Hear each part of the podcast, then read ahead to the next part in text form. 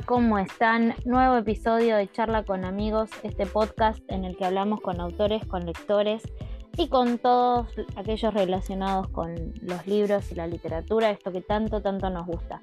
Uno, un episodio más, un encuentro más, una charla más y como siempre les digo y los invito a que se den una vuelta por las charlas anteriores, que hay muchas, muchas, muchísimas eh, tantas que es imposible comenzar a, nombrar a, quienes pasaron por, por, aquí, pero vayan a chusmetear, a ojear, que seguramente se van a encontrar con, con aquellos autores y lectores que, tanto les interesan.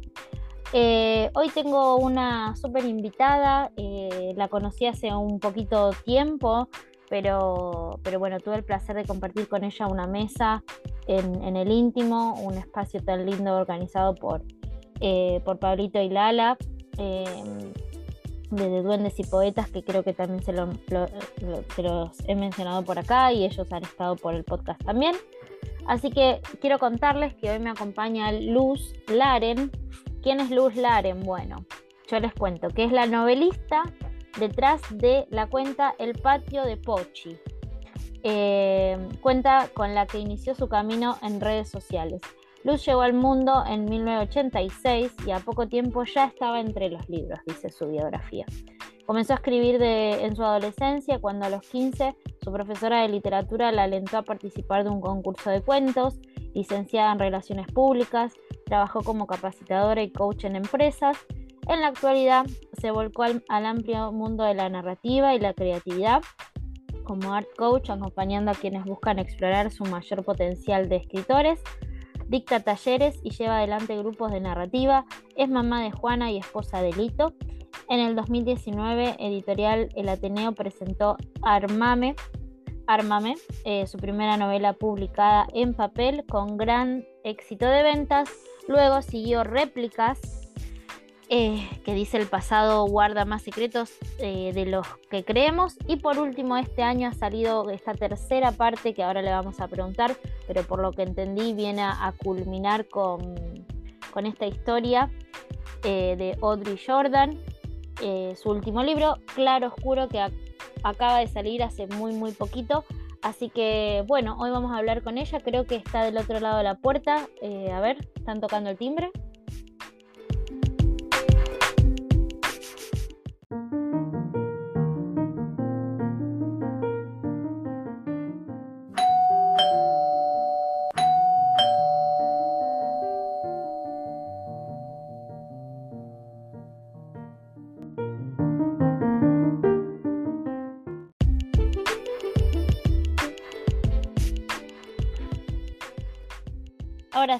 Le hemos abierto la puerta a nuestra querida Luz. ¿Cómo andás? Hola Eri, muy bien, muchísimas gracias por abrirme tus puertas. No, la verdad que un placer. Eh, bueno, más o menos conté en, la intro, leí tu bio y conté cómo nos conocimos y me había quedado esas ganas de charlar con vos desde, desde que estuvimos ahí en el íntimo para, para, para, chusmetear más que nada, ¿viste? Para, para charlar de todas esas cosas que por ahí quedaron ahí como en el tintero que me hubiese encantado seguir preguntándote. Y, pero no, viste, había que portarse bien en, el había que, había que seguir las normas. Sí, sí, sí, sí. Eh, bueno, arranco siempre con esta pregunta que sé que es, es media eh, complicada para el invitado, pero me gusta porque bueno, de ahí nace, nace la charla y vemos para dónde dispara. ¿Quién es Luz? Luz. Luz, ay, Luz es un alma en constante movimiento. Soy una persona muy dinámica, em, con mucha energía, em, buena amiga, buena mamá a veces, em, buena compañera de mi pareja, de, de Lito. me considero una persona con sus luces y sombras y trato de que cada vez sean más las proyecciones de luz que las otras, pero también me alimento de, las últimas. Bien, Bien, bien. ¿La tenías que, ya la tenías pensada, ya te la habían hecho un montón de veces y la tenías súper lista? No, ah. sabés que no, pero tengo eh, un caradurismo. Y, y, bueno, mi profesión de, respaldo, la, que, la, de antes de escribir, siempre fue de, relacionada a la oratoria. Entonces, me, no, me, no me cuesta. Voy a decir, voy a serte sincera, no me cuesta. Claro, porque he tenido gente del otro lado que, que a ver, es una pregunta que que quizás si te agarra el medio, medio así, eh, que, como... Eh, eh, para, la, tengo que pensar, porque, porque es bastante, a ver, es, profunda de acuerdo a la, profundidad que cada uno le quiera dar, ¿no? Pero, pero me encantó que estabas ahí lista para, para responder. En constante movimiento, ¿siempre ha sido así desde pequeña? ¿Cómo ha sido la infancia de Luz? Eh, y, ahí contanos un poquito porque eh, sé que, desde muy chiquita creo que, o desde jovencita ya empezaste a relacionarte con los libros, con la literatura y, bueno, contanos eh, de, de, eso un poquito. Sí, sí, la niña Luz siempre fue eh, en mucho, estaba en mucho más movimiento que, la señora Luz. la señora, obviamente. Claro, es que ya soy una, técnicamente soy una señora, aunque no me sienta como tal. Em, la, niña Luz eh, era pura luz, en ese sentido Em, jugaba, creaba, imaginaba. Siempre cuento esta anécdota porque tiene mucho que ver con la escritura mm. y me gusta, me divierte mucho. Yo cuando era chica era fanática de eh, La Bella Durmiente, la, la, película, la película de Bella Durmiente, tanto que la alquilaba todos los días en el videoclub o cada vez que podía y siempre la tenía yo capturada. El, VHS no lo podía ver nadie más que yo. Em, y una vez me pasó que la estaba mirando sola y me dio miedo maléfica, porque bueno, era de temer. Entonces yo qué hice, eh, tenía dos alternativas, muy de hija única, ¿no? Claramente también. Dije, bueno, o me uno al enemigo o me, tengo que rendir. Entonces imaginé toda una conversación, toda una escena, yo con 3, 4 años, con Maléfica, en la que me hago amiga de ella y termino entablando un vínculo para que no me diera más miedo. Em, creo que ahí empezó mi, mi tema con las historias, ¿no? Toda la vida fui muy fanática del cine, desde muy, muy chiquita. De hecho, con mi mamá los sábados a la noche siempre mirábamos alguna película eh, que, alquilábamos, era como el ritual. Eh, mi papá ya dormía a esa hora, entonces ya no, no formaba parte del ritual.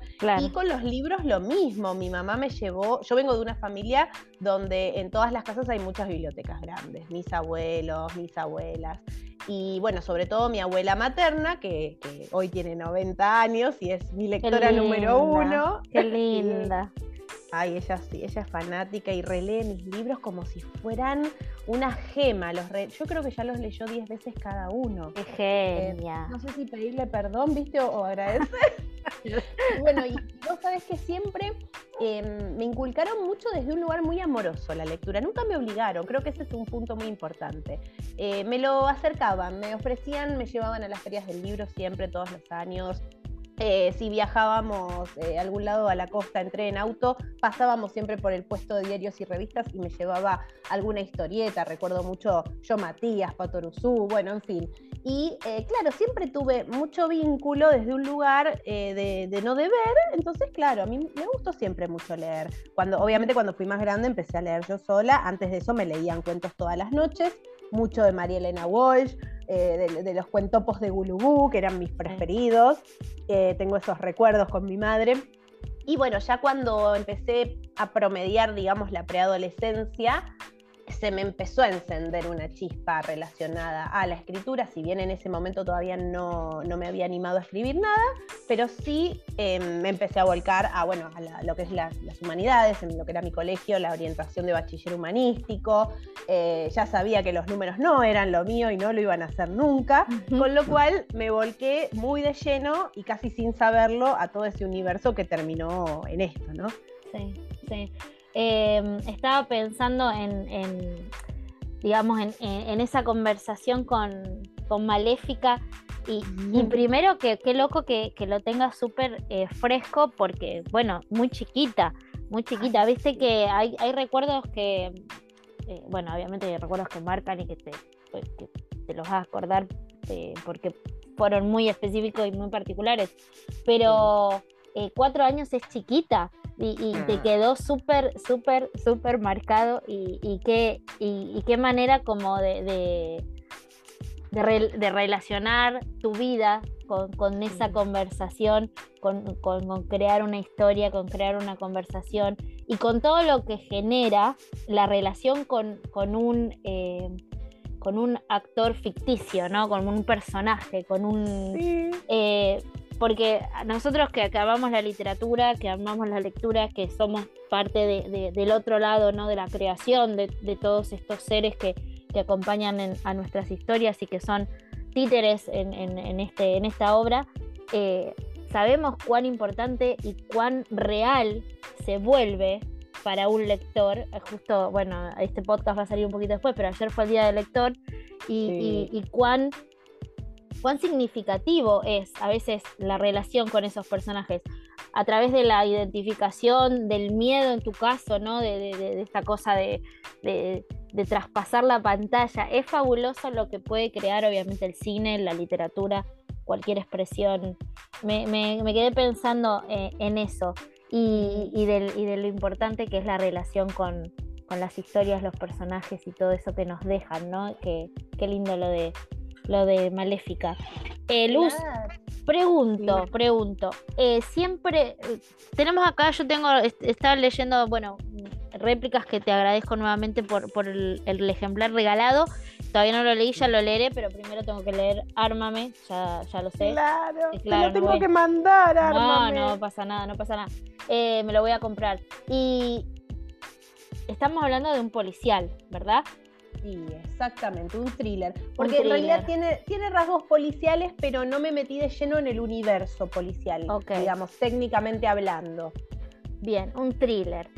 Eh, y, bueno, pienso en Maléfica, pienso en thriller y, bueno, todo lo podemos relacionar con todo, pero ¿cómo comenzó esta pasión por, por contar este tipo de historias? ¿Desde siempre arrancaste con, este, con, este, con esta iniciativa? Eh, ¿Cómo empezaste a, contar?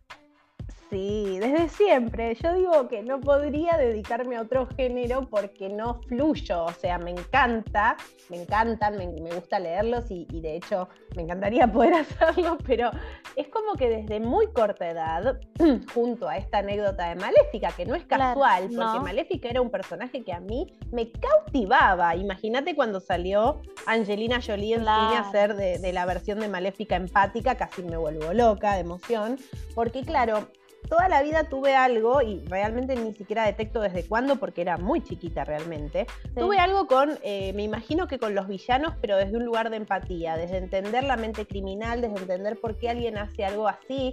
Siempre fui muy justiciera, muy moralista, entonces tenía que entender cómo puede ser que una persona haga cosas malas, ¿viste? Em, obviamente con una mente de niña. Y claro, por otro lado, y después está explicado por la ciencia, ¿qué pasa con, con el tema de los crímenes? los seres humanos frenamos cuando vemos una cinta amarilla y, vamos a chusmear, aunque sepamos que podemos llegar a ver algo horrible, por un instinto de supervivencia. Nos llama la atención el crimen porque nos da información sobre qué podría pasarnos en caso de morir. Eso lo supe después de muchos años, cuando estudiaba ya para crear las novelas. Por eso nos atrapa a veces, yo ya no miro noticieros porque me hacen mal, escribo sobre ello pero no miro, pero sí, viste que a veces pasa eso, que hay gente que vive pegada al noticiero mirando las cosas feas. Y que a veces uno piensa en un morbo, entre comillas, exacto, ¿no? De, estar todo el tiempo como e, expuesto a, a, imágenes y a información como esa. Exacto, y bueno, parece ser que está estudiado por la psicología que tiene que ver más con, eh, con esta pulsión de supervivencia de que el ser humano necesita más información sobre obviamente todo eso que es tan desconocido hasta que te pasa. Yo por mi parte lo que tengo es como la segunda vuelta, yo escribo sobre estos temas porque son temas que me eh, cautivan desde un lugar, em, digamos, del trecho final. A mí, por ejemplo, soy madre, algo me da miedo en relación a mi maternidad o a mi hija, de algo, no sé, que le pase algo, entonces necesito volcarlo en palabras y resolver ese, por ejemplo, ese delito. Y eso me libera de, obviamente, de, bueno, de los pensamientos intrusivos, de pasarla mal. Entonces, para mí escribir fue siempre sanador, aunque escribiera este género, porque justamente canalizaba. Claro, porque uno puede pensar, esta piba está resmambeada. Claro. Como diciendo, pará, vos, pero, pero a veces el lector piensa, viste, como uno, hablábamos de los personajes, también la imagen del autor, ¿no? Decís, qué sé yo, Stephen King, decís, este tipo, loco, ¿qué tiene para escribir todas estas cosas? Está completamente mal, que vaya, no sé, que todo, porque uno piensa enseguida que quizás hay como una relación entre, obviamente, el autor, el narrador y, todo eso, decís, bueno, mmm, te, tiene problemas. Pero es, es, interesante lo que vos decís que lo usás para, para, para el otro lado, ¿no? De, decir, bueno, lo, suelto, lo digo, lo, saco y, y sano. Está Exacto todos mis miedos, mis fobias. Soy una persona sumamente fóbica. Tengo, tengo mi, mi prontuario. Tiene problemas. Tengo problemas, sí. Tengo mi prontuario de ataques de pánico desde mis 20, que por suerte al día de hoy no, no es una, ya no, no es una, una, parte de mi vida, pero sí es algo con lo que uno convive toda su vida una vez que sucede, porque son trastornos de ansiedad, ¿viste? Entonces, ¿qué pasa? Encontré en la escritura un sosiego que me, que me da eh, eh, este lugar para canalizar estos miedos, estos pensamientos que a veces suceden cuando alguien tiene ansiedad, que la cabeza no te para, ¿viste? Te acostás a la noche eh, dispuesta a dormir y la cabeza empieza, bueno, y mira si pasa esto, y mira si estás durmiendo y de golpe, no sé. Y, claro, entonces, ¿qué hago? Agarro la libreta, lo escribo y me voy a dormir tranquila.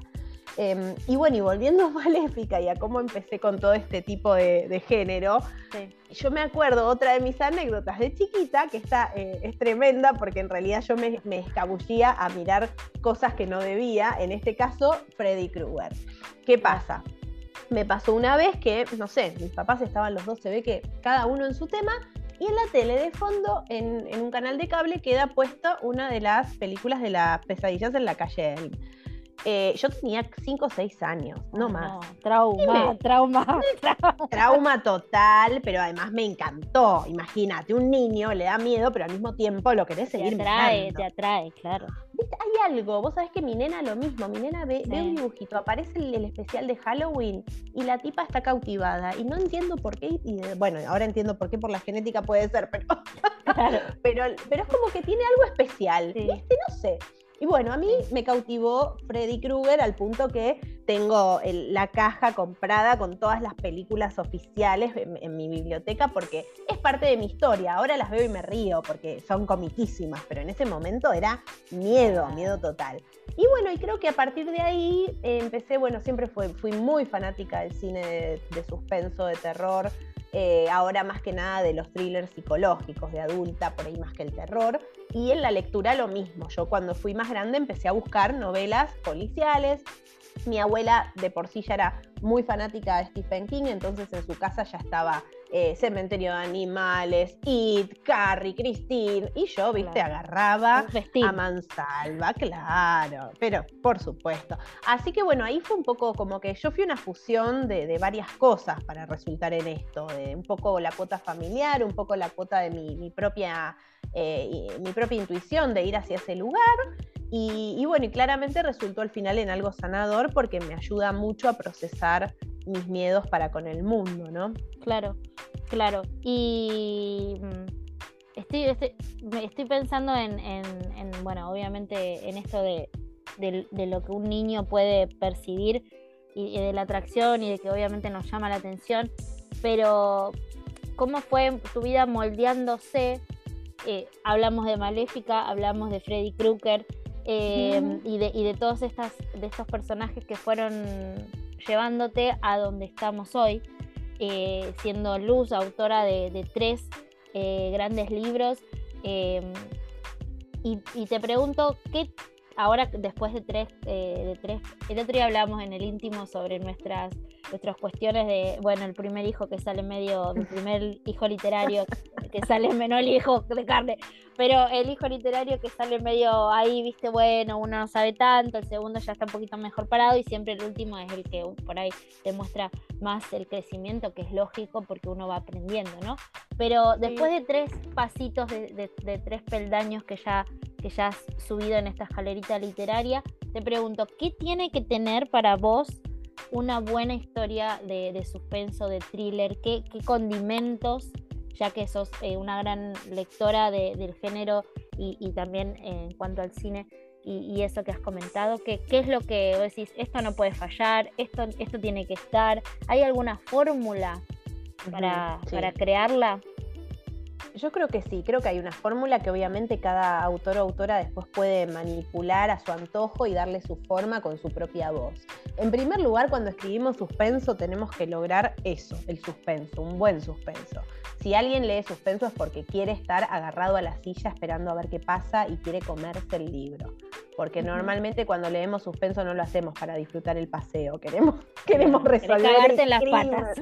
querés, claro, querés asustarte, querés resolver algo, querés Por eso también miramos tantas series de criminales, por eso hay tantas, sí, hay Criminal Minds, La Ley y el Orden, ¿no? Está lleno desde hace décadas. Entonces creo que por más que haya gente que quizás es fanática, no sé, del género romántico en lo que es la lectura, después se prende la tele y se mira esa serie porque nos encanta intentar resolver crímenes o, cuestiones que estén relacionadas a algo así. Entonces creo que en primer lugar en suspenso. El suspenso se puede generar desde, por supuesto, una narrativa estratégica, pero también a veces hasta desde la gramática, desde usar a, como sacarle provecho a eh, a, lo que serían los signos de puntuación. Por ejemplo, yo siempre en los talleres lo que les digo a, mis alumnas es, si vos escribís suspenso y estás escribiendo una escena en la que querés que el lector se quede sin aliento, usa muchos puntos seguidos, muchas comas. Esta cosa de, te lo estoy diciendo tuk, tuk, tuk, tuk, viste como te, lo tiro, te lo tiro, te lo tiro. Y poca descripción tal vez, o la descripción que pase por otro carril.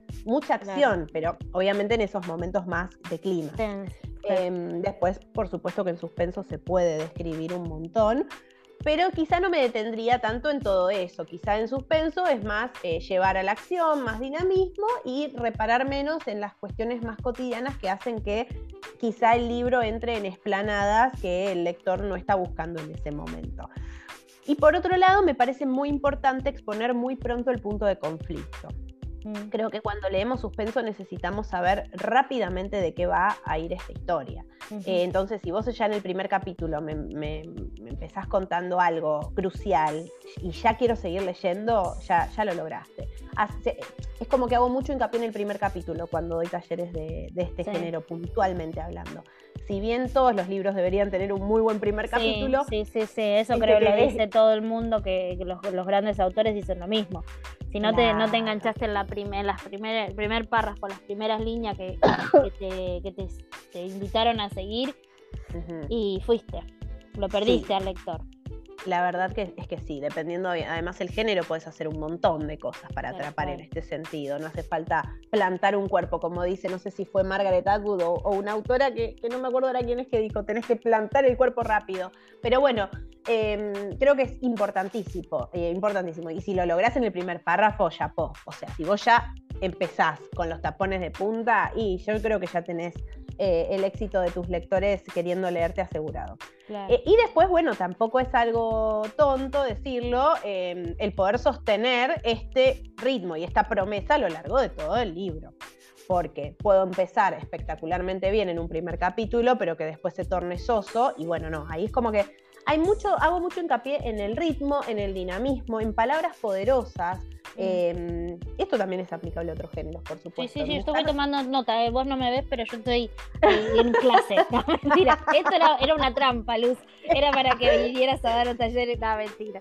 Me encanta, que yo hablo, me pone, me en play y yo empiezo. No, me encanta, me encanta. Sí, e, es, sí, es aplicable absolutamente en todo lo que, en todo lo que escribas. Sí. Claro, porque de repente, si vos usas un diccionario, aunque sea, no sé, Google Words, Em, siempre hay un buen sinónimo que aplica mucho más que la palabra que pensaste, tal vez. Eh, y en el caso del suspenso, hay, dependiendo el momento y la escena, está buenísimo usar estratégicamente el lenguaje a tu favor, porque vos podés sembrar muchísimo más misterio. Justo ayer te los decía a las chicas de narrativa, mira, en la clase. Leo, no es lo mismo estar explicando una persecución minuto a minuto en el que a la chica la está persiguiendo eh, alguien y decir, mientras el delincuente la corría, que decir el asesino le respiraba en la nuca. O sea, en ese momento ahí sí uso esas palabras bien tajantes, bien crudas, porque lo que quiero es que el lector esté, ¡ah! ¿Viste? Como agarrando el libro. corriendo también, ¿viste? Claro, porque además, o sea, los que somos escritores tenemos por un lado el placer y por otro lado eh, la contracara de tener que hacer los fuegos artificiales solo desde la palabra. O sea, las películas tienen todo, tienen escenografía, tienen música, tienen efectos especiales. Es muy fácil tal vez hacer, no sé, una película de acción con un par de explosiones. Acá las explosiones las tenés que, formular vos a través de la palabra. Y ahí es donde, bueno, aparece la estrategia ahí. Y otra cosa importante es que los escritores somos escultores de estas palabras. No es que de una tiene que salir maravillosamente bien y fluido. El primer manuscrito probablemente lo quieras hacer un bollo y prender fuego, pero después esas palabras vos las vas tallando, les vas encontrando la mejor opción, eh, las vas, vas puliendo las escenas y ahí es donde se va dando la magia en definitiva. Tal cual. Eso te iba a preguntar eh, sobre, recién mencionadas de, buscar eh, sinónimos, de buscar la palabra por ahí, que, no es quizás la primera que, escribiste de una. Te, pasa de, darle demasiadas vueltas y que, que decís, bueno, ya, esto lo dejo así porque no, ya. Si, si sigo buscando, entre comillas, sinónimos, puede aplicarse en cualquier cosa, ¿no? Pero si sigo como buscándole la quinta pata, no, no lo termino más. O, o, sentís que hay un momento en el que decís, bueno, listo. Eh, primera pasada, segunda pasada, eh, o, las pasadas que vos consideres, ¿no? Y ya, o te obsesionas con, con buscarle ahí hasta, hasta hilando demasiado, demasiado finito. Mira, me obsesioné con Armame el primero, porque era la primera vez que, o sea, que estaba publicando y me estaba llamando el Ateneo y casi me muero en el proceso. Claro, claro, bueno, ahí, ahí te, pusiste como, y lo tengo que corregir 85 veces, ¿viste? Sí, sí, sí. Mira, terminé con 38 de fiebre porque sí, o sea, sin virus, sin bacteria. Me levantó fiebre esa noche y se me fue, del estrés. Nunca me había pasado que me levantara fiebre del estrés y con una tendinitis que no te explico. Claro, no se pare de sufrir. La mina no escribía nunca más, viste una, una, experiencia horrible. pero vos sabés que a partir de ese sufrimiento me dije, yo no puedo permitirme esto. Si a mí me encanta escribir, ¿cómo voy a pasarla así de mal? Digo, nunca más, nunca más me, voy a hacerme esto justamente cumpliendo un sueño, porque la pasé muy mal. O sea, yo entiendo que, es todo muy intenso. Claro. Eh, y, a mí además se me dio un poco como el cuento del, de, valga, o sea, como un poco el cuento de la princesa, ¿viste? Porque esto de, no, sé, yo no conocía a nadie en el mundo editorial, a ningún otro escritor, no, tenía idea de nada, solamente escribía y de repente me llega un mail del Ateneo donde me quieren publicar. Era como, ¿what?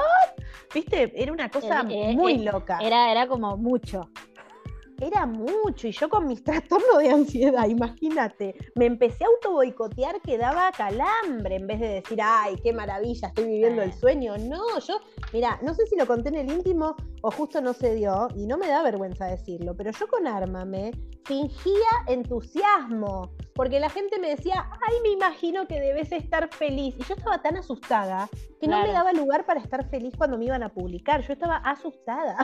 Es que es, que es, un, es un montón. Eh, por ahí el que, el que, el que, el que no sabe, ¿no? que está del otro lado y que y, uno ve quizás como el sueño de, llegar a una editorial y, de, de, todo lo que, lo que cumple, ¿no? E, e, ese, ese sueño de, que te lean, de, no sé, de, qué sé yo, de, vivir si podés, si tenés suerte de, eso que tanto amás. Y uno ve como los frutos de todo eso, que, que, que, son las luces, viste, el show y la, y la cosa. Pero después, eh, todo lo que está del otro lado es, es un montón de laburo y un montón de presión y de, y de, y de bueno, si uno es medio ansioso y, y, autoexigente y, un mm. montón de cosas, la vara como que se sube un montón y vos decís, ¿cómo, hago no para estar a la altura de, de, una situación como esa. Es, es, un montón, es un montón. Es un montón. Entonces uno tiene que ser abrazarse y decir, bueno, uno hace lo que puede. es que es eso, ya fue. Eh, eh, con Arma me fue así hablando del punto final, llegó un momento, porque ¿qué me pasó a mí? Yo tenía un manuscrito hecho de Ármame que no era Ármame. Yo lo reescribí en tres semanas cuando el Ateneo golpeó a mi puerta. Pero cuando digo lo reescribí, digo que empecé de cero a escribir un Word nuevo. Es decir, que yo Ármame no la escribí desde el 2016, yo Ármame la escribí en tres semanas, técnicamente hablando. El proceso se fue gestando desde el 2016 y terminó en el 2019. Pero la historia en, pero de pies a cabeza la reescribí en esas tres semanas para entregarlo en tiempo y forma. Em, una autoexigencia tremenda, pero bueno, ahí sí me obsesioné y gracias a eso dije, bueno, nunca más la paso así de mal, tengo que empezar a formarme como escritora en el estricto sentido de la palabra y ser más profesional, porque no significa que el escritor tiene que ser un volado que se sienta a escribir cuando puede y va y fluye, no. Yo si me quiero dedicar a esto tengo que hacerme de una estructura, una agenda, tratar de respetarla lo máximo posible. Y ahí con réplicas fue que lo pude escribir en plena pandemia, o sea, todos en casa, porque ahí sí, no podíamos directamente salir. Otro nivel de estrés era otra cosa, ¿viste? Yo, yo la verdad es que estaba muy asustada con la pandemia, pero como en casa estábamos muy, muy bien, muy en armonía y logramos rápidamente em, armar una buena rutina familiar, eh, fluí mucho más que te, que, te, digo que con los otros dos, en definitiva, porque estaba muy organizada, mi mente estaba en calma, todas las noches hacía yoga en el living antes de dormir. Tenía una, eh, te digo que nunca fui tan sana como en la pandemia, ¿eh? Em, y bueno, y ahí salió réplicas, pero como por un tubo, de una forma que yo te juro creía que me lo estaban susurrando al oído ¿eh? una maravilla.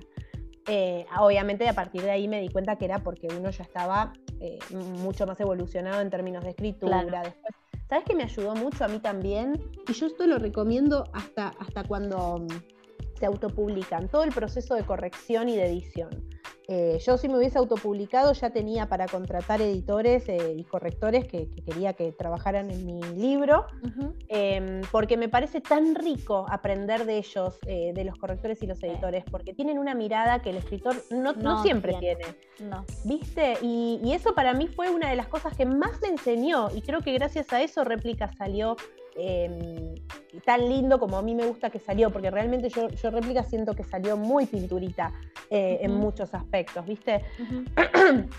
Pero bueno, con respecto a, termino como conclusión, el punto final, em, yo le doy, hoy por hoy, le doy tres pasadas al manuscrito una vez que lo terminé bien, bien, bien, que puse el punto final, el primer punto final en cada pasada me enfoco en diferentes cuestiones. En una quizá me enfoco en entender bien si, no sé, si la estructura, si los cabos se cerraron, si está todo bien, todo, todo redondito, viste, todo cierra en Eso te iba a preguntar también. Sí, que, es un buen laburo. A ver, digo, eso creo que, no sé si te lo preguntaron, te lo preguntó Pablito o Lala o mm. alguien en el público, pero creo que lo mencionamos un poco en el íntimo, pero para crear estas historias que, cuando uno cierra el libro y te cerró con moño, bombo, platillo, absolutamente cada liñita de, historia que quedó, viste, como tirada ahí, decís, si este qué pito toca, y después eh, encontramos el pito que tocaba, ¿no? Eh, y, es fabuloso, decís, ah, digo, vos lo tenés como eh, pensado. Yo me imagino como el meme, ¿viste? Es el de, el de la película que tiene los, las tiritas rojas que está, eh, ¿viste? Uniendo en la pizarra cosas y cosas en el tablero. Te imagino así, un poco como este con este y este con este y acá. ¿Es así? ¿No es así? Eh, contarle a la gente y a, mí también, que me súper interesa cómo se crean estos, estas cosas que, después uno dice, ah, mirá. Mirá, era esto, iba por acá la cosa. Claro. Sí, a mí mi nivel de obsesión no me permitiría jamás dejar un cabo suelto, entonces, ¿qué hago? Yo cada vez que abro una subtrama, por así decirlo, o algo que podría ser un señuelo, porque en el suspenso dejamos muchos señuelos, a veces los lectores los pescan y otras veces todavía no, pero lo dejamos para el entre líneas Eh, y en esos casos yo lo anoto aparte, para no olvidarme, porque tengo, soy muy distraída, tengo la mm. contracara mía, yo por eso soy tan perfeccionista, porque sé que si dependo de mi cabeza, fui. No hay chance que yo me acuerde de un señuelo que dejé en el libro no, no, no puedo. Entonces lo, anoto todo obsesivamente, lo dejo todo anotadito. Eh, con en el caso de réplicas, que son tantos personajes y tantas subtramas, tuve que abrir así, tipo medio ese cuadro del meme, porque tuve que hacer muchas fichas, cada capítulo de lo, que, de lo que hablaba para ir compensando cada una de las historias, que en definitiva terminaban casi todas en, en la misma en el mismo cauce, pero bueno, tenía como que hacer que cerrara redondito. Claro. Y en el caso de, como es una saga, si bien cada uno de los libros se puede leer por separado y, vas a entender todo perfecto, también me gusta jugar un poco con la picardía de tener preparadas cositas que te abro tal vez en un libro, que no son trascendentes para el caso de ese libro, pero que te cierro en otro. Porque tiene que ver con la historia de los protagonistas, con la identidad de ellos, con, sus motivaciones, su evolución personal. Y vos desde, desde, desde Armame ya sabías que que seguiría con réplicas y seguiría claroscuro o, o, o, lo descubriste en el camino, digamos? Yo sabía que iba a ser uno más cuando publiqué Ármame porque tenía mucha tela para cortar que me había quedado en el tintero, viste, en la ah. cabeza dando vueltas. Y te digo, ya tenía bastante bocetado si, si, si, la cosa salía bien y me querían publicar de vuelta. Claro.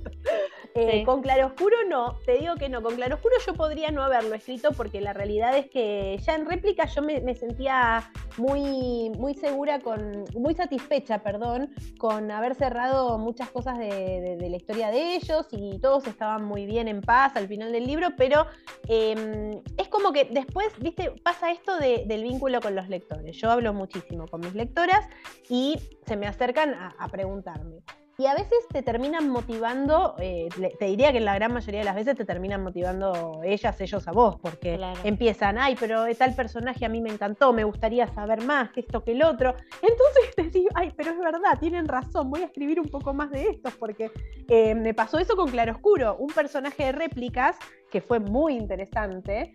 En réplicas no aparece con tanta relevancia todavía porque es un personaje nuevo pero tiene mucha relevancia para la historia en general. Y bueno, en Claroscuro fue, fue otra de las protagonistas, digamos, con, mi protagonista de siempre, con, con Audrey Jordan, que es la detective por excelencia. Bien, bueno, entonces ya sabemos que si leemos a Luz podemos ir, acercarnos y decirle, Luz, queremos, queremos la historia. Y Luz nos va a escuchar y puede que nos haga, eh, nos haga el favor y nos, nos regale el, resto. Somos, la verdad que somos medios quemaco con los lectores, con, con, con los autores que, que, a ver, uno quiere, obviamente, uno admira y, ojalá eh, no se vivieran para siempre para llenarnos ¿no? de, de historias. Pero, pero creo que también la relación que se genera con el autor, que vos decías, eh, recién de, tu comunicación y, del constante estar ahí y escucharlas y escucharlos y todo eso es obviamente gracias a las redes sociales y a, esta comunicación constante que hay, instantánea, con, el autor y con el lector, ¿no? Digo, antes Germán, mi marido, me decía, yo en mi puta vida me hubiese puesto a pensar hace años atrás cuando leía eh, de, conectarme con el autor, ¿viste? O de ir, y, acercarme a conocer el autor. Uno ahora está como, terminas un libro y dices, lo voy a buscar en las redes, le voy a contar, le voy a poner un mail, le voy a escribir para, lo etiquetás, no sé, ¿viste? Esa comunicación es fabulosa. Es, maravilloso y además, viste que antes ni siquiera, casi que ni siquiera mirabas la solapa para ver cómo lucía. Era como que el autor era un fantasmita que, viste, no, no existía mucho, no tenía tanto protagonismo. Ahora yo lo primero que hago es abrir a ver la cara de, yo, mira que ¿Quién es este señor? ¿Quién es, ¿Quién es la loca? ¿Quién es la loca que escribió este policial? Viste, te sale, sí. Sí, sí. Eso, eso es buenísimo. Así que yo lo que voy a hacer ahora es que toda la gente sabe que ya lo hablamos nosotras también, que Zoom se ha puesto la gorra últimamente, así que nos vamos a ir a poner la pava para tomar un tecito, un cafecito. Te, te, voy a dejar la pregunta para que te quedes pensando porque eh, tiene que ver con esto que estamos hablando, que es la red social y el patio de Pochi. Eh, así que cuando volvamos vamos a hablar de, este espacio que, que, creo que ha sido como la gran semilla y el, y el gran puntapié para, para todo lo que, lo que te sucede ahora. Así que a la gente que está del otro lado le decimos que, también. Eh, ahora volvemos y, y seguimos, seguimos charlando.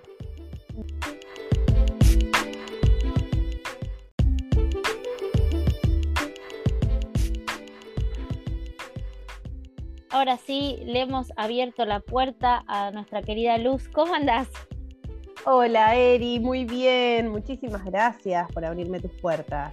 No, la verdad que un placer. Eh, bueno, más o menos conté en, la intro, leí tu bio y conté cómo nos conocimos y me había quedado esas ganas de charlar con vos desde, desde que estuvimos ahí en el, íntimo para, para, para, chusmetear más que nada, ¿viste? Para, para charlar de todas esas cosas que por ahí quedaron ahí como en el tintero que me hubiese encantado seguir preguntándote y, pero no, viste, había que portarse bien en, el había que, había que seguir las normas. Sí, sí, sí, sí. Eh, bueno, arranco siempre con esta pregunta que sé que es, media eh, complicada para el invitado, pero me gusta porque, bueno, de ahí nace, nace la charla y vemos para dónde dispara. ¿Quién es Luz? Luz. Luz, ay, Luz es un alma en constante movimiento. Soy una persona muy dinámica, Em, con mucha energía, em, buena amiga, buena mamá a veces, em, buena compañera de mi pareja, de, de Lito. me considero una persona con sus luces y sombras y trato de que cada vez sean más las proyecciones de luz que las otras, pero también me alimento de las últimas.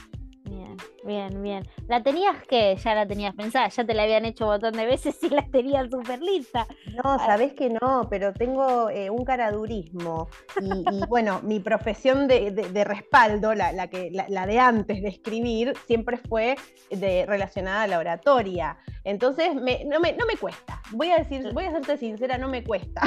Claro, porque he tenido gente del otro lado que, que a ver, es una pregunta que que quizás si te agarran medio, medio así, eh, ¿qué? ¿Cómo? Eh, para, eh, la, tengo que pensar, porque, porque es, bastante, a ver, es, profunda de acuerdo a la, profundidad que cada uno le quiera dar, ¿no? Pero, pero me encantó que estabas ahí lista para, para responder. En constante movimiento, ¿siempre ha sido así desde pequeña? ¿Cómo ha sido la infancia de Luz? Eh, y, ahí contanos un poquito porque eh, sé que, desde muy chiquita creo que, o desde jovencita ya empezaste a relacionarte con los libros, con la literatura. Y, bueno, contanos eh, de, eso un poquito. Sí, sí, la niña Luz siempre fue eh, en mucho, estaba en mucho más movimiento que, la señora Luz. señora, obviamente. Claro, es que ya soy una, técnicamente soy una señora, aunque no me sienta como tal. Em, la, niña Luz eh, era pura luz, en ese sentido Em, jugaba, creaba, imaginaba. Siempre cuento esta anécdota porque tiene mucho que ver con la escritura y me gusta, me divierte mucho. Yo cuando era chica era fanática de eh, La Bella Durmiente, la, la, película, la película de Bella Durmiente, tanto que la alquilaba todos los días en el videoclub o cada vez que podía y siempre la tenía yo capturada. El, VHS no lo podía ver nadie más que yo. Em, y una vez me pasó que la estaba mirando sola y me dio miedo maléfica, porque bueno, era de temer. Entonces yo qué hice, eh, tenía dos alternativas, muy de hija única, ¿no? Claramente también. Dije, bueno, o me uno al enemigo o me, tengo que rendir. Entonces imaginé toda una conversación, toda una escena, yo con 3, 4 años, con Maléfica, en la que me hago amiga de ella y termino entablando un vínculo para que no me diera más miedo. Em, creo que ahí empezó mi, mi tema con las historias, ¿no? Toda la vida fui muy fanática del cine, desde muy, muy chiquita. De hecho, con mi mamá los sábados a la noche siempre mirábamos alguna película eh, que, alquilábamos, era como el ritual. Eh, mi papá ya dormía a esa hora, entonces ya no, no formaba parte del ritual. Y con los libros lo mismo, mi mamá me llevó, yo vengo de una familia donde en todas las casas hay muchas bibliotecas grandes, mis abuelos, mis abuelas. Y bueno, sobre todo mi abuela materna, que, hoy tiene 90 años y es mi lectora número uno. Qué linda. Ay, ella sí, ella es fanática y relee mis libros como si fueran una gema. Los Yo creo que ya los leyó diez veces cada uno. Qué genia. Eh, no sé si pedirle perdón, ¿viste? O, agradecer. bueno, y vos sabés que siempre em, me inculcaron mucho desde un lugar muy amoroso la lectura. Nunca me obligaron, creo que ese es un punto muy importante. Eh, me lo acercaban, me ofrecían, me llevaban a las ferias del libro siempre, todos los años. Eh, si viajábamos eh, a algún lado a la costa en tren, en auto, pasábamos siempre por el puesto de diarios y revistas y me llevaba alguna historieta, recuerdo mucho Yo Matías, Patoruzú, bueno, en fin. Y eh, claro, siempre tuve mucho vínculo desde un lugar de, no deber, entonces claro, a mí me gustó siempre mucho leer. Cuando, obviamente cuando fui más grande empecé a leer yo sola, antes de eso me leían cuentos todas las noches, mucho de María Elena Walsh, de, de, los cuentopos de Gulubú, que eran mis preferidos. Eh, tengo esos recuerdos con mi madre. Y bueno, ya cuando empecé a promediar, digamos, la preadolescencia, se me empezó a encender una chispa relacionada a la escritura, si bien en ese momento todavía no, me había animado a escribir nada, pero sí em, me empecé a volcar a, bueno, a lo que es las humanidades, en lo que era mi colegio, la orientación de bachiller humanístico, eh, ya sabía que los números no eran lo mío y no lo iban a hacer nunca, con lo cual me volqué muy de lleno y casi sin saberlo a todo ese universo que terminó en esto, ¿no? Sí, sí. Em, estaba pensando en, digamos, en, esa conversación con, Maléfica.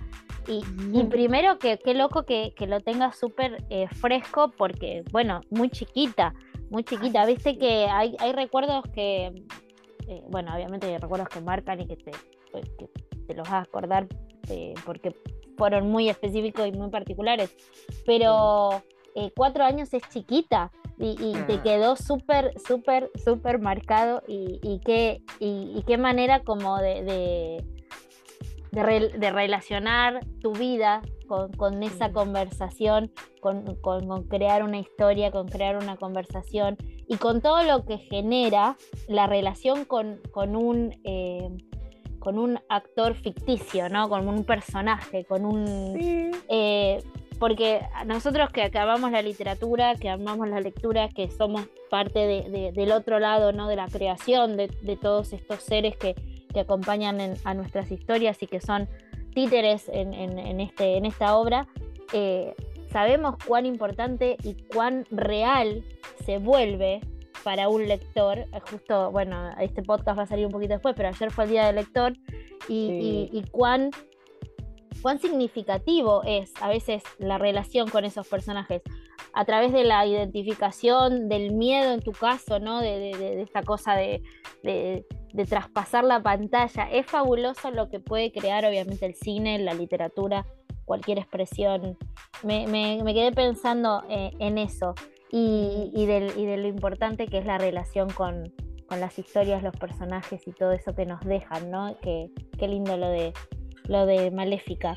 Eh, Luz, pregunto, pregunto. Eh, siempre eh, tenemos acá, yo tengo, estaba leyendo, bueno, réplicas que te agradezco nuevamente por, por el, ejemplar regalado. Todavía no lo leí, ya lo leeré, pero primero tengo que leer Ármame, ya, ya lo sé. Claro, claro te lo tengo que mandar, Ármame. No, no pasa nada, no pasa nada. me lo voy a comprar. Y estamos hablando de un policial, ¿verdad? Sí, exactamente, un thriller. Porque en realidad tiene, tiene rasgos policiales, pero no me metí de lleno en el universo policial, digamos, técnicamente hablando. Bien, un thriller. Eh, y, bueno, pienso en Maléfica, pienso en thriller y, bueno, todo lo podemos relacionar con todo, pero ¿cómo comenzó esta pasión por, por contar este tipo de historias? ¿Desde siempre arrancaste con, este, con, este, con esta iniciativa? Eh, ¿Cómo empezaste a, contar? Sí, desde siempre. Yo digo que no podría dedicarme a otro género porque no fluyo, o sea, me encanta, me encantan, me, gusta leerlos y, de hecho me encantaría poder hacerlo, pero es como que desde muy corta edad, junto a esta anécdota de Maléfica, que no es casual, porque Maléfica era un personaje que a mí me cautivaba. Imagínate cuando salió Angelina Jolie en cine a hacer de, de la versión de Maléfica empática, casi me vuelvo loca de emoción, porque claro, toda la vida tuve algo, y realmente ni siquiera detecto desde cuándo, porque era muy chiquita realmente, tuve algo con, eh, me imagino que con los villanos, pero desde un lugar de empatía, desde entender la mente criminal, desde entender por qué alguien hace algo así. Siempre fui muy justiciera, muy moralista, entonces tenía que entender cómo puede ser que una persona haga cosas malas, ¿viste? Em, obviamente con una mente de niña. Y claro, por otro lado, y después está explicado por la ciencia, ¿qué pasa con, con el tema de los crímenes? Los seres humanos frenamos cuando vemos una cinta amarilla y, vamos a chusmear, aunque sepamos que podemos llegar a ver algo horrible, por un instinto de supervivencia. Nos llama la atención el crimen porque nos da información sobre qué podría pasarnos en caso de morir. Eso lo supe después de muchos años, cuando estudiaba ya para crear las novelas. Por eso nos atrapa a veces, yo ya no miro noticieros porque me hacen mal, escribo sobre ello pero no miro, pero sí, viste que a veces pasa eso, que hay gente que vive pegada al noticiero mirando las cosas feas. Y que a veces uno piensa en un morbo, entre comillas, exacto, ¿no? De, de, estar todo el tiempo como e, expuesto a, a, imágenes y a información como esa. Exacto, y bueno, parece ser que está estudiado por la psicología que tiene que ver más con, eh, con esta pulsión de supervivencia, de que el ser humano necesita más información sobre obviamente todo eso que es tan desconocido hasta que te pasa. Yo por mi parte lo que tengo es como la segunda vuelta, yo escribo sobre estos temas porque son temas que me eh, cautivan desde un lugar, em, digamos, del trecho final. A mí, por ejemplo, soy madre, algo me da miedo, en relación a mi maternidad o a mi hija, de algo, no sé, que le pase algo, entonces necesito volcarlo en palabras y resolver ese, por ejemplo, ese delito. Y eso me libera de, obviamente, de, bueno, de los pensamientos intrusivos, de pasarla mal. Entonces, para mí escribir fue siempre sanador, aunque escribiera este género, porque justamente canalizaba. Claro, porque uno puede pensar, esta piba está resmambeada. Claro. Como diciendo, pará, vos, pero, pero a veces el lector piensa, viste, como uno hablábamos de los personajes, también la imagen del autor, ¿no? Decís, qué sé yo, Stephen King, si este tipo, loco, ¿qué tiene para escribir todas estas cosas? Está completamente mal, que vaya, no sé, que todo, porque uno piensa enseguida que quizás hay como una relación entre, obviamente, el autor, el narrador y, todo eso, y decís, bueno, mmm, te, tiene problemas. Pero es, es interesante lo que vos decís, que lo usás para, para, para el otro lado, ¿no? De, decir, bueno, lo, suelto, lo digo, lo, saco y, y sano. Está Exacto todos mis miedos, mis fobias. Soy una persona sumamente fóbica. Tengo, tengo mi, prontuario. Tiene problemas. Tengo problemas, sí. Tengo mi prontuario de ataques de pánico desde mis 20, que por suerte al día de hoy no, no es una, ya no, no es una, una, parte de mi vida, pero sí es algo con lo que uno convive toda su vida una vez que sucede, porque son trastornos de ansiedad, ¿viste? Entonces, ¿qué pasa? Encontré en la escritura un sosiego que me, que me da eh, eh, este lugar para canalizar estos miedos, estos pensamientos que a veces suceden cuando alguien tiene ansiedad, que la cabeza no te para, ¿viste? Te acostás a la noche eh, dispuesta a dormir y la cabeza empieza, bueno, y mira si pasa esto, y mira si estás durmiendo y de golpe, no sé. Y, claro, entonces, ¿qué hago? Agarro la libreta, lo escribo y me voy a dormir tranquila. Em, y bueno, y volviendo a Maléfica y a cómo empecé con todo este tipo de, género, yo me acuerdo otra de mis anécdotas de chiquita, que esta eh, es tremenda porque en realidad yo me, me, escabullía a mirar cosas que no debía, en este caso Freddy Krueger. ¿Qué pasa? Me pasó una vez que, no sé, mis papás estaban los dos, se ve que cada uno en su tema, y en la tele de fondo, en, en un canal de cable, queda puesto una de las películas de las pesadillas en la calle eh, yo tenía 5 o 6 años, no más. trauma, trauma, trauma. total, pero además me encantó. Imagínate, un niño le da miedo, pero al mismo tiempo lo querés seguir Te atrae, te atrae, claro. Hay algo, vos sabés que mi nena lo mismo, mi nena ve, un dibujito, aparece el, especial de Halloween y la tipa está cautivada y no entiendo por qué, y bueno, ahora entiendo por qué por la genética puede ser, pero, pero, pero es como que tiene algo especial, ¿viste? No sé. Y bueno, a mí me cautivó Freddy Krueger al punto que tengo la caja comprada con todas las películas oficiales en, mi biblioteca porque es parte de mi historia. Ahora las veo y me río porque son comiquísimas, pero en ese momento era miedo, miedo total. Y bueno, y creo que a partir de ahí eh, empecé, bueno, siempre fui muy fanática del cine de, suspenso, de terror. Eh, ahora más que nada de los thrillers psicológicos de adulta, por ahí más que el terror. Y en la lectura lo mismo. Yo cuando fui más grande empecé a buscar novelas policiales. Mi abuela de por sí ya era muy fanática de Stephen King, entonces en su casa ya estaba eh, Cementerio de Animales, It, Carrie, Christine, y yo, viste, agarraba a mansalva, claro, pero por supuesto. Así que bueno, ahí fue un poco como que yo fui una fusión de, varias cosas para resultar en esto, de un poco la cuota familiar, un poco la cuota de mi, propia, eh, mi propia intuición de ir hacia ese lugar. Y, bueno, y claramente resultó al final en algo sanador porque me ayuda mucho a procesar mis miedos para con el mundo, ¿no? Claro, claro. Y mm, estoy, estoy, pensando en, bueno, obviamente en esto de, lo que un niño puede percibir y, de la atracción y de que obviamente nos llama la atención, pero ¿cómo fue tu vida moldeándose? Eh, hablamos de Maléfica, hablamos de Freddy Krueger eh, y, de, y de todos estas, de estos personajes que fueron llevándote a donde estamos hoy, eh, siendo Luz autora de, tres grandes libros.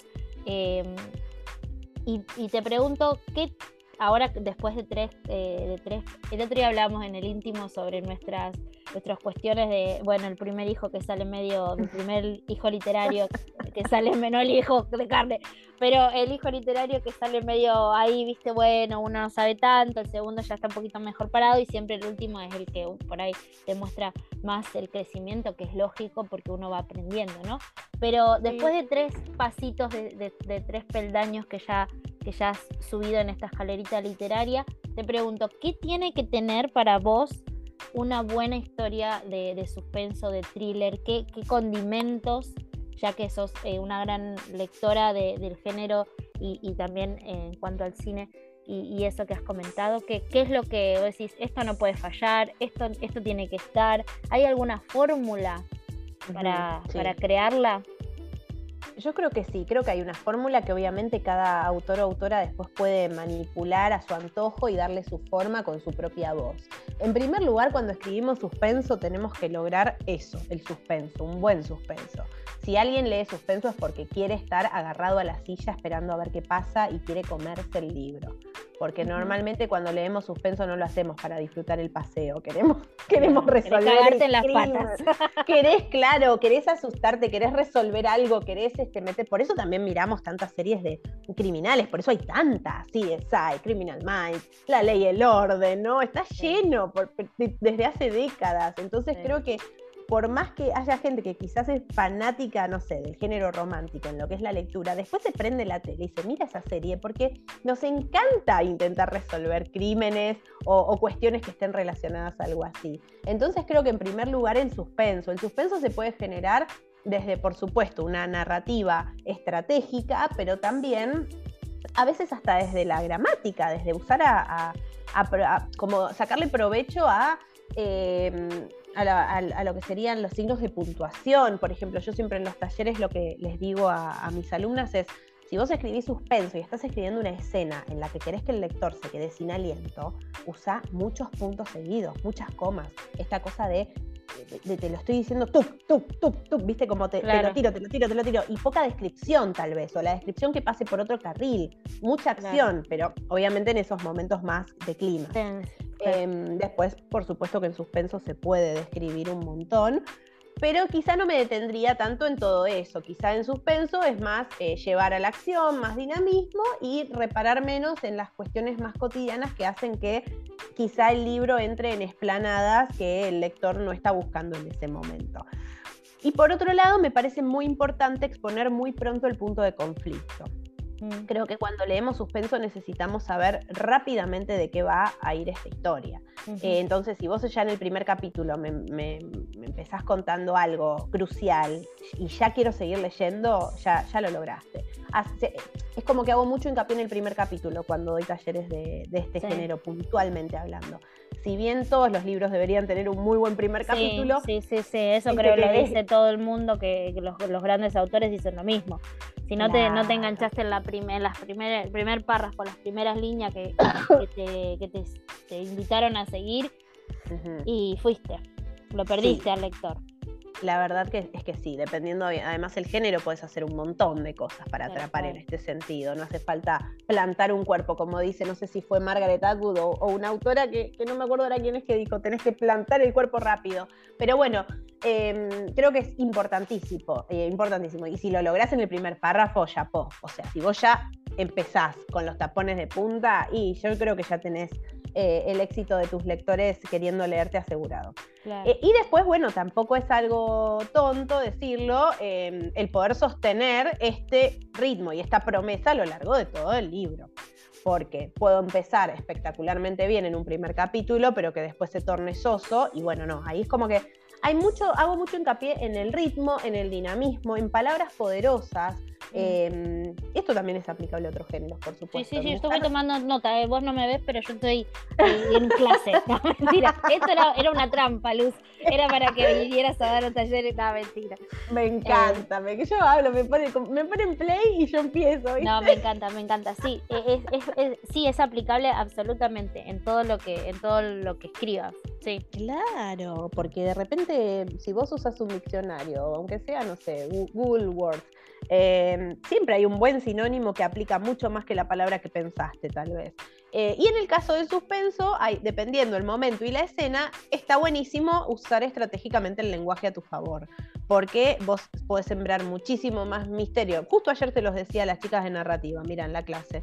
Digo, no es lo mismo estar explicando una persecución minuto a minuto en el que a la chica la está persiguiendo eh, alguien y decir, mientras el delincuente la corría, que decir el asesino le respiraba en la nuca. O sea, en ese momento ahí sí uso esas palabras bien tajantes, bien crudas, porque lo que quiero es que el lector esté, ¡ah! ¿Viste? Como agarrando el libro. Corre, corriendo también, ¿viste? Claro, porque además, o sea, los que somos escritores tenemos por un lado el placer y por otro lado eh, la contracara de tener que hacer los fuegos artificiales solo desde la palabra. O sea, las películas tienen todo, tienen escenografía, tienen música, tienen efectos especiales.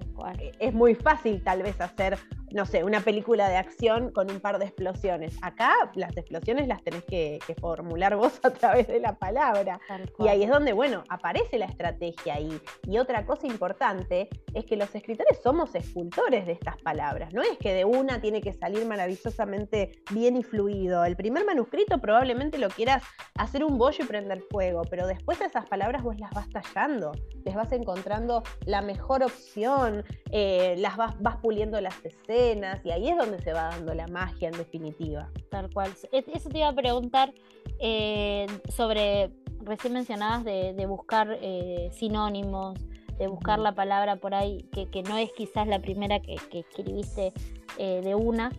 ¿Te, pasa de, darle demasiadas vueltas y que, que decís, bueno, ya, esto lo dejo así porque no, ya. Si, si sigo buscando, entre comillas, sinónimos, puede aplicarse en cualquier cosa, ¿no? Pero si sigo como buscándole la quinta pata, no, no lo termino más. O, o, sentís que hay un momento en el que decís, bueno, listo. Eh, primera pasada, segunda pasada, eh, o, las pasadas que vos consideres, ¿no? Y ya, o te obsesionas con, con buscarle ahí hasta, hasta hilando demasiado, demasiado finito. Mira, me obsesioné con Armame el primero, porque era la primera vez que, o sea, que estaba publicando y me estaba llamando el Ateneo y casi me muero en el proceso. Claro, claro, bueno, ahí, ahí te, pusiste como, y lo tengo que corregir 85 veces, ¿viste? Sí, sí, sí. Mira, terminé con 38 de fiebre porque sí, o sea, sin virus, sin bacteria. Me levantó fiebre esa noche y se me fue. Del estrés. Nunca me había pasado que me levantara fiebre del estrés y con una tendinitis que no te explico. Claro, no se pare de sufrir. La mina no escribía nunca más, viste una, una, experiencia horrible. pero vos sabés que a partir de ese sufrimiento me dije, yo no puedo permitirme esto. Si a mí me encanta escribir, ¿cómo voy a pasarla así de mal? Digo, nunca más, nunca más me, voy a hacerme esto justamente cumpliendo un sueño, porque la pasé muy mal. O sea, yo entiendo que, es todo muy intenso. Claro. Eh, y, a mí además se me dio un poco como el cuento del, de, de, valga, o sea, como un poco el cuento de la princesa, ¿viste? Porque esto de, no, sé, yo no conocía a nadie en el mundo editorial, a ningún otro escritor, no, tenía idea de nada, solamente escribía y de repente me llega un mail del Ateneo donde me quieren publicar. Era como, ¿what? ¿Viste? Era una cosa eh, eh, muy eh, loca. Era, era como mucho. Era mucho y yo con mis trastornos de ansiedad, imagínate, me empecé a auto boicotear que daba calambre en vez de decir, ay, qué maravilla, estoy viviendo el sueño. No, yo, mira, no sé si lo conté en el íntimo o justo no se dio y no me da vergüenza decirlo, pero yo con Ármame fingía entusiasmo porque la gente me decía, ay, me imagino que debes estar feliz. Y yo estaba tan asustada que no me daba lugar para estar feliz cuando me iban a publicar. Yo estaba asustada. Es que es, que es un, es un montón. Eh, por ahí el que, el que, el que, el que no sabe, ¿no? Que está del otro lado y que y, uno ve quizás como el sueño de, llegar a una editorial y, de, y, de, todo lo que, lo que cumple, ¿no? E, e, ese, ese sueño de, que te lean, de, no sé, de, qué sé yo, de, vivir si podés, si tenés suerte de, eso que tanto amás. Y uno ve como los frutos de todo eso, que, que, que, son las luces, viste, el show y la, y la cosa. Pero después, eh, todo lo que está del otro lado es, es un montón de laburo y un montón de presión y de, y de, y de bueno, si uno es medio ansioso y, y, autoexigente y, y, un mm. montón de cosas, la vara como que se sube un montón y vos decís, ¿cómo, hago no para estar a la altura de, de, una situación como esa? Es, es, un montón, es un montón. Es un montón. Entonces uno tiene que ser abrazarse y decir, bueno, uno hace lo que puede. es que es eso, ya fue. Eh, eh, con Arma me fue así hablando del punto final, llegó un momento, porque ¿qué me pasó a mí? Yo tenía un manuscrito hecho de Ármame que no era Ármame. Yo lo reescribí en tres semanas cuando el Ateneo golpeó a mi puerta. Pero cuando digo lo reescribí, digo que empecé de cero a escribir un Word nuevo. Es decir, que yo Ármame no la escribí desde el 2016, yo Ármame la escribí en tres semanas, técnicamente hablando. El proceso se fue gestando desde el 2016 y terminó en el 2019. Pero la historia en, pero de pies a cabeza la reescribí en esas tres semanas para entregarlo en tiempo y forma.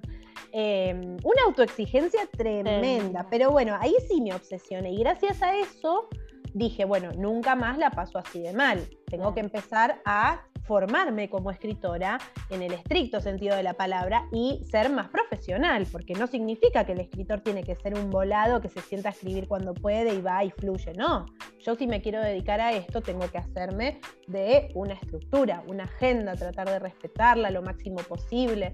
Y ahí con réplicas fue que lo pude escribir en plena pandemia, o sea, todos en casa, porque ahí sí, no podíamos directamente salir. Otro nivel de estrés era otra cosa, ¿viste? Yo, yo la verdad es que estaba muy asustada con la pandemia, pero como en casa estábamos muy, muy bien, muy en armonía y logramos rápidamente em, armar una buena rutina familiar, eh, fluí mucho más que te, que, te, digo que con los otros dos, en definitiva, porque estaba muy organizada, mi mente estaba en calma, todas las noches hacía yoga en el living antes de dormir. Tenía una, eh, te digo que nunca fui tan sana como en la pandemia, ¿eh? Em, y bueno, y ahí salió réplicas, pero como por un tubo, de una forma que yo te juro creía que me la estaban susurrando al oído ¿eh? una maravilla. Eh, obviamente a partir de ahí me di cuenta que era porque uno ya estaba eh, mucho más evolucionado en términos de escritura. Después, ¿sabes qué me ayudó mucho a mí también? Y yo esto lo recomiendo hasta, hasta cuando mm, se autopublican, todo el proceso de corrección y de edición. Eh, yo si me hubiese autopublicado ya tenía para contratar editores eh, y correctores que, quería que trabajaran en mi libro, em, porque me parece tan rico aprender de ellos, eh, de los correctores y los editores, porque tienen una mirada que el escritor no, siempre tiene. ¿Viste? Y, y, eso para mí fue una de las cosas que más me enseñó y creo que gracias a eso Réplica salió Em, tan lindo como a mí me gusta que salió, porque realmente yo, yo réplica siento que salió muy pinturita eh, en muchos aspectos, ¿viste? Pero bueno, con respecto a, termino como conclusión, el punto final, em, yo le doy, hoy por hoy, le doy tres pasadas al manuscrito una vez que lo terminé bien, bien, bien, que puse el punto final, el primer punto final.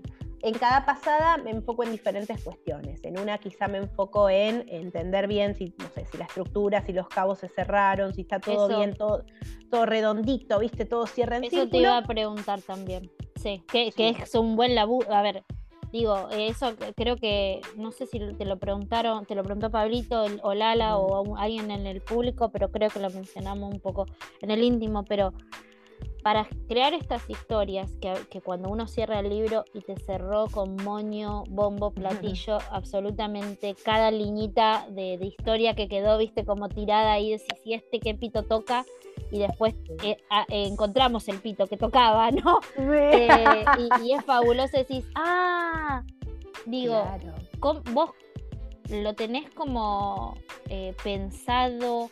Yo me imagino como el meme, ¿viste? Es el de, el de la película que tiene los, las tiritas rojas que está, eh, ¿viste? Uniendo en la pizarra cosas y cosas en, el tablero. Te imagino así, un poco como este con este y este con este y acá.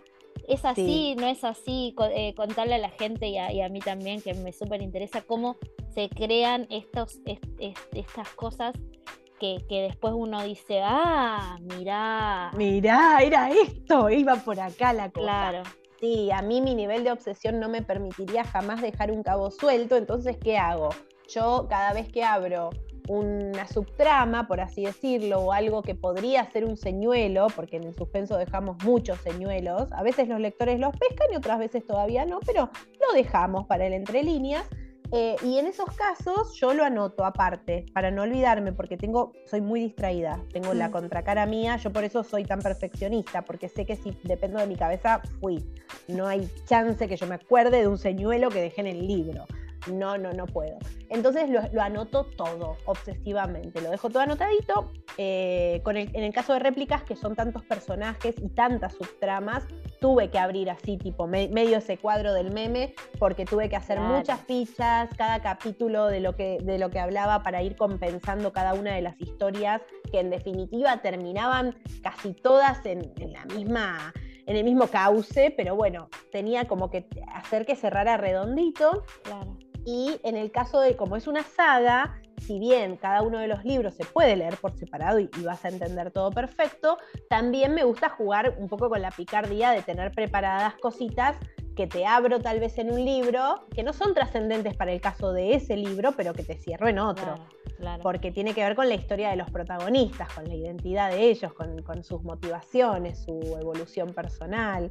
Y vos desde, desde, desde Armame ya sabías que que seguiría con réplicas y seguiría claro oscuro o, o, lo descubriste en el camino, digamos? Yo sabía que iba a ser uno más cuando publiqué Armame porque tenía mucha tela para cortar que me había quedado en el tintero, viste, en la ah. cabeza dando vueltas. Y te digo, ya tenía bastante bocetado si, si, si, la cosa salía bien y me querían publicar de vuelta. Claro. Eh, con Claroscuro no, te digo que no, con Claroscuro yo podría no haberlo escrito porque la realidad es que ya en réplica yo me, sentía muy, muy segura, con, muy satisfecha, perdón, con haber cerrado muchas cosas de, la historia de ellos y todos estaban muy bien en paz al final del libro, pero em, es como que después, viste, pasa esto del vínculo con los lectores. Yo hablo muchísimo con mis lectoras y se me acercan a preguntarme. Y a veces te terminan motivando, eh, te diría que en la gran mayoría de las veces te terminan motivando ellas, ellos a vos, porque empiezan, ay, pero tal personaje a mí me encantó, me gustaría saber más que esto que el otro. Entonces te digo, ay, pero es verdad, tienen razón, voy a escribir un poco más de estos, porque eh, me pasó eso con Claroscuro, un personaje de réplicas que fue muy interesante. En réplicas no aparece con tanta relevancia todavía porque es un personaje nuevo pero tiene mucha relevancia para la historia en general. Y bueno, en Claroscuro fue, fue otra de las protagonistas, digamos, con, mi protagonista de siempre, con, con Audrey Jordan, que es la detective por excelencia. Bien, bueno, entonces ya sabemos que si leemos a Luz podemos ir, acercarnos y decirle, Luz, queremos, queremos la historia. Y Luz nos va a escuchar y puede que nos haga, eh, nos haga el favor y nos, nos regale eh, el resto. Somos, la verdad que somos medios quemaco con los lectores, con, con, los autores que, a ver, uno quiere, obviamente uno admira y, ojalá eh, no se vivieran para siempre para llenarnos ¿no? de, de historias. Pero, pero creo que también la relación que se genera con el autor, que vos decías eh, recién de, tu comunicación y, del constante estar ahí y escucharlas y escucharlos y todo eso, es obviamente gracias a las redes sociales y a, esta comunicación constante que hay, instantánea, con, con, el autor y con el lector, ¿no? Digo, antes Germán, mi marido, me decía, yo en mi puta vida me hubiese puesto a, pensar hace años atrás cuando leía eh, de, conectarme con el autor, ¿viste? O de ir, y, acercarme a conocer el autor. Uno ahora está como, terminás un libro y dices, lo voy a buscar en las redes, le voy a contar, le voy a poner un mail, le voy a escribir para, lo etiquetás, no sé, ¿viste? Esa comunicación es fabulosa. Es, maravilloso y además, viste que antes ni siquiera, casi que ni siquiera mirabas la solapa para ver cómo lucía. Era como que el autor era un fantasmita que, viste, no, no existía mucho, no tenía tanto protagonismo. Ahora yo lo primero que hago es abrir a ver la cara de, yo, mira que ¿Quién es este señor? ¿Quién es, la loca? ¿Quién es la loca que escribió este policial? Viste, te sale, sí. Sí, sí. Eso, eso es buenísimo. Así que yo lo que voy a hacer ahora es que toda la gente sabe que ya lo hablamos nosotras también, que Zoom se ha puesto la gorra últimamente, así que nos vamos a ir a poner la pava para tomar un tecito, un cafecito. Te, voy a dejar la pregunta para que te quedes pensando porque eh, tiene que ver con esto que estamos hablando, que es la red social y el patio de Pochi. Eh, así que cuando volvamos vamos a hablar de, este espacio que, creo que ha sido como la gran semilla y el, y el gran puntapié para, para todo lo que, lo que te sucede ahora. Así que a la gente que está del otro lado le decimos que también. Eh, ahora volvemos y, y, seguimos, seguimos charlando.